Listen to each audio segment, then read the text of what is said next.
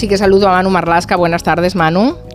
¿Qué tal? Buenas tardes. Y a Luis Rendueles. Buenas tardes, Luis. Buenas tardes, Carmen. Hoy vamos a hablar de menores de edad, de de asesinos y carne de cañón de las bandas. No es la primera vez que le dedicamos el territorio negro a estas bandas latinas, a sus extorsiones y sus crímenes, pero es que hay un aspecto muy preocupante que está creciendo y es el reclutamiento y la participación de menores de edad. Algunos son casi niños en esas bandas y sobre todo en los asesinatos que, cometen. Así que hoy, el territorio negro eh, vamos a intentar explicar qué está ocurriendo y cómo captan a los adolescentes. Si os parece, vamos a escuchar eh, lo último que hemos sabido de estas bandas y sus crímenes vamos a escuchar una canción de un artista, un tal Maloco, se llama Ops y se murió. Y es una canción basada en hechos reales.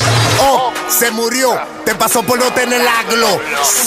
Smoke no sale de casa, le hacemos la de pop. Quítale el clic sin clano cayó. Bati tu caco, Robinson Cano. Era la cara, pero se tapó. Quien te manda a gritarme popo. No buscaba y no se encontró. Will say que la ganga salió.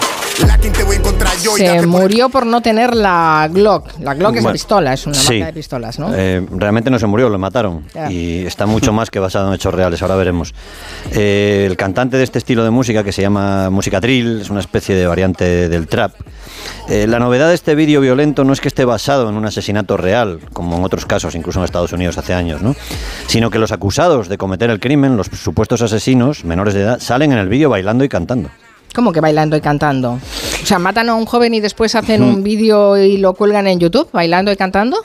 Eso es lo que piensa la, la, policía. El asesinato, el de verdad, el real, no el que se ve en el vídeo de la canción, ocurrió en Fuenlabrada, una localidad una populosa localidad al sur de Madrid. Ocurrió, digo, hace un poquito más de un año, concretamente el 3 de octubre del año pasado, el 2022.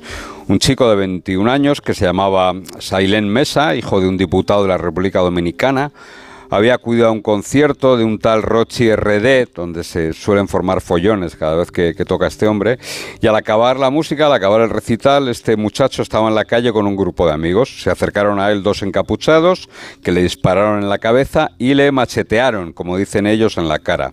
Murió allí mismo y los asesinos salieron pitando de allí y se subieron a una furgoneta. Habéis dicho que en octubre, ¿no? hace justo un año aproximadamente. Y la policía, claro, empezó a investigar ese asesinato.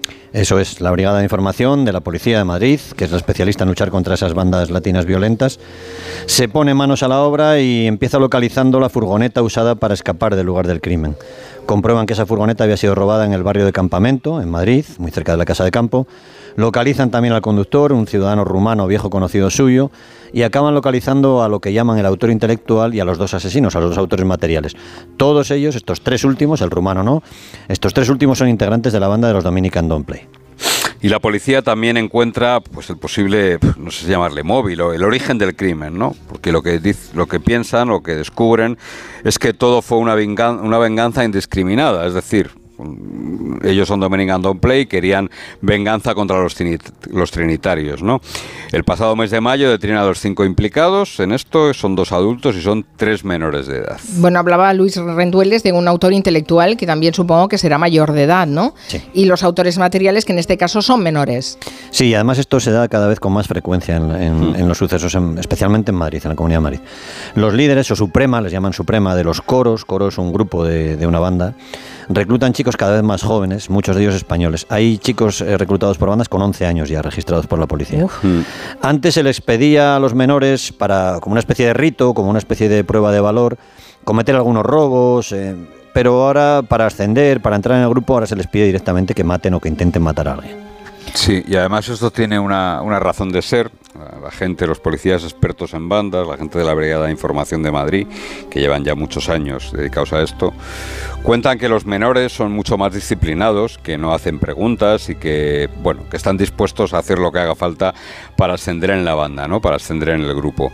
No es el primer caso, ni mucho menos de menores que hacen de sicarios para los jefes. En este caso, el responsable, el jefe, el Suprema, tiene 29 años y los dos asesinos que esperan juicio contra ellos en un centro cerrado de menores apenas no llegan ni siquiera a los 17 años. Habéis, eh, habéis comentado en el vídeo con el que hemos abierto esta mm. sección que, estaba celebrando un crimen, que eran, estaba basado en unos hechos reales. La policía, ¿dónde descubre este vídeo? ¿Lo descubre colgado en las redes sociales? En redes sociales, sí, sí, eso es en YouTube. El asesinato fue en octubre, el pasado mes de enero, tres meses después del crimen, con la investigación ya totalmente en marcha. Los policías descubren un vídeo, ese vídeo de música drill, que se ha subido a YouTube ahí en ese mes, en enero. El artista conocido como Maloco es un cantante del que los investigadores saben que tiene amistades entre algunos Dominican Don't Play, especialmente en el coro, en el grupo de campamento, que es el responsable, ellos piensan, del asesinato del joven de Fuenlabrada. La canción, que se llama Ups, se murió, dura poco más de dos minutos y lo que cuenta su letra cuenta un asesinato realmente. Incluso en el vídeo se recrea cómo un chico con pasamontañas se acerca a otro que está en la calle y lo apuñala. El análisis de la letra que han hecho los expertos de la policía les hace concluir que se está celebrando de esta manera el crimen real de Silent, el joven que murió en Fuenlabrada. Se menciona varias veces el número 3, que es el favorito de los Dominican Don't Play, y sobre todo los dos menores, del, los dos menores que están acusados de la autoría material del asesinato salen junto al cantante y otros colegas cantando, bailando y celebrando al fin y al cabo. Decís que el vídeo fue colgado en YouTube en, enero y que ya tiene eh, 100.000 visitas, ¿no? Em, bueno, y, y, que hay unos adolescentes que están acusados de este asesinato, pero eh, este chico al que mataron, Silent, ¿era trinitario?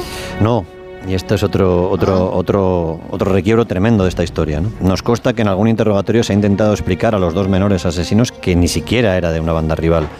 Por cierto, uno de estos chavales llegó a escupir a una mujer policía que lo había detenido. La investigación de la policía ha revelado que la víctima, Silent Mesa, era un joven sin antecedentes que no formaba parte de ninguna banda.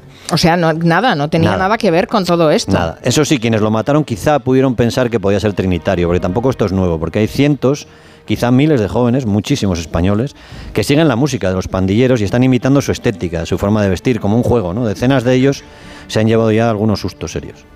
En realidad, en esta historia tan sangrienta, todo empieza más o menos 30 días antes del crimen, un mes antes del crimen.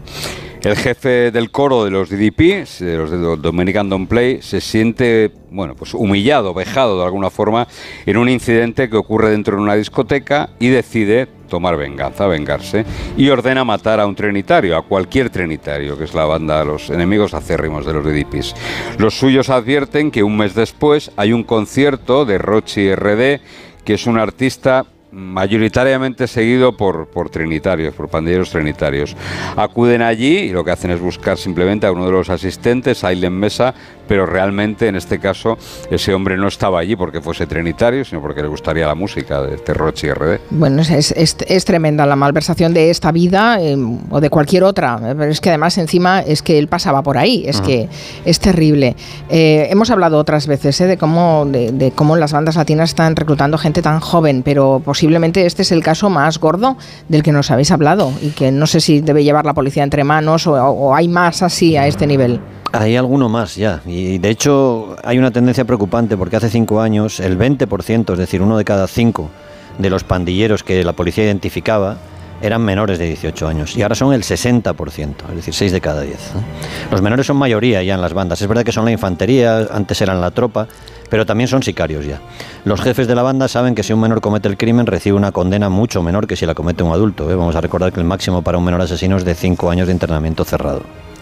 Mm. Habéis contado aquí que además estos menores de edad se les reclutaba, eh, sobre todo en los parques de barrios humildes, muchos de ellos no tienen una figura paterna, han, venido con sus madres solo, están en, familias monomarentales mm. en este caso.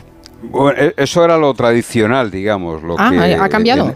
Sí, un poquito. En, el momento de eclosión, de gran eclosión de estas bandas, sobre todo las de origen dominicano, las de origen ecuatoriano, como eran antes, mm, está cambiando eso. Hay dos formas nuevas de captación de chicos para las bandas. Una son las redes sociales, con todo lo que ello implica, y otra es especialmente esta música de la que te hablaba Luis Santos, esa música drill, que es una variedad del trap, que a su vez es una variedad del rap, y así, sin, en un sinfín. Nos cuentan que cada coro o grupo de la banda suele tener un artista de referencia, alguien carismático para ellos, que además les sirve pues para darles prestigio, para traer carne joven de chicos y también de chicas, ¿no? Eh, son lo que ellos llaman los bulteros y las cueros. Los bulteros y las cueros, nuestro argot, ¿no? De ¿Y qué son los bulteros?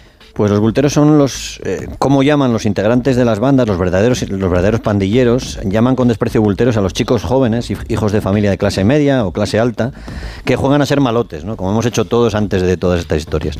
Chicos normales, muchos españoles que posan en sus cuentas de Instagram haciendo gestos de DDP o de trinitarios, o posan con los colores o números favoritos de cada uno de ellos, ¿no? el verde y el 3 o AD3 en el caso de los trinitarios, rojo y el 7 o AD7 en los DDP. En el caso de Silent, la víctima de Fuenlabrada, Parece que había posado haciendo algún símbolo de los trinitarios en redes sociales, pero más que nada porque él quería triunfar con una chica, porque quería impresionar a una chica que a él le gustaba. Los críos pues acaban metidos en verdaderos tormentos, verdaderos infiernos por jugar a esta gilipollez, ¿no? Se convierten en bulteros y en varios institutos ha ocurrido ya que han ido a ver los verdaderos pandilleros que han visto sus perfiles en Instagram y si son de la banda rival evidentemente se la están jugando, ¿no? Si son de la banda con la que han tonteado desde el ordenador, pues les pueden pedir dinero, darles una paliza a cambio de ese intrusismo, digamos, ¿no? En el caso de las chicas es mucho peor porque ellas se convierten en cueros. Cueros, bueno, ya el, nombre ya dice, no, resulta muy agradable, cueros. Eh, es que claro, estas bandas son bastante machistas, esto hay que decirlo. Muchísimo. Las chicas son cueros, eh, esto traducido, lo más fino que podemos decir es que hay que pulirlas en el sentido literal y lo vamos a dejar ahí. Los jefes del coro de una banda pueden probarlas, así lo dicen, pueden también darles la orden de tener sexo ellas con cualquier otro integrante o usarlas también, se está haciendo mucho, como cebo para tener sexo con grupos rivales, ¿no? Obligarlas a tener sexo con grupos rivales y atraerlos, tenderles trampas. Por ejemplo, hacerlas tener sexo con un DDP para tenerlo controlado y tenerle una, una emboscada. ¿no? Los rituales de acceso a las bandas para las chicas chicas que son de 12 años, las más pequeñas, suelen tener que ver siempre con el sexo. Y son rituales que casi siempre ya son grabados con teléfonos móviles para desde ese momento tenerlas atadas sin chantajearlas convenientemente. Pues eh, ya han visto cómo funciona. Para comprar su alma. Terrible, es, es, terrible. Nos habéis dejado mal cuerpo después de esto. Que sepan que la policía está trabajando eh, y gracias a, ese trabajo de la policía, Luis Rendueles y Manu Marlasca nos pueden contar cómo, cómo están funcionando estas bandas latinas. ¿eh? Pero, en fin, es lo que hay, ese es el territorio negro que convive con... Es una realidad paralela, pero está, está aquí también. Gracias Luis Rendueles, Manu Marlasca, hasta la próxima. Gracias. Hasta la próxima. Adiós.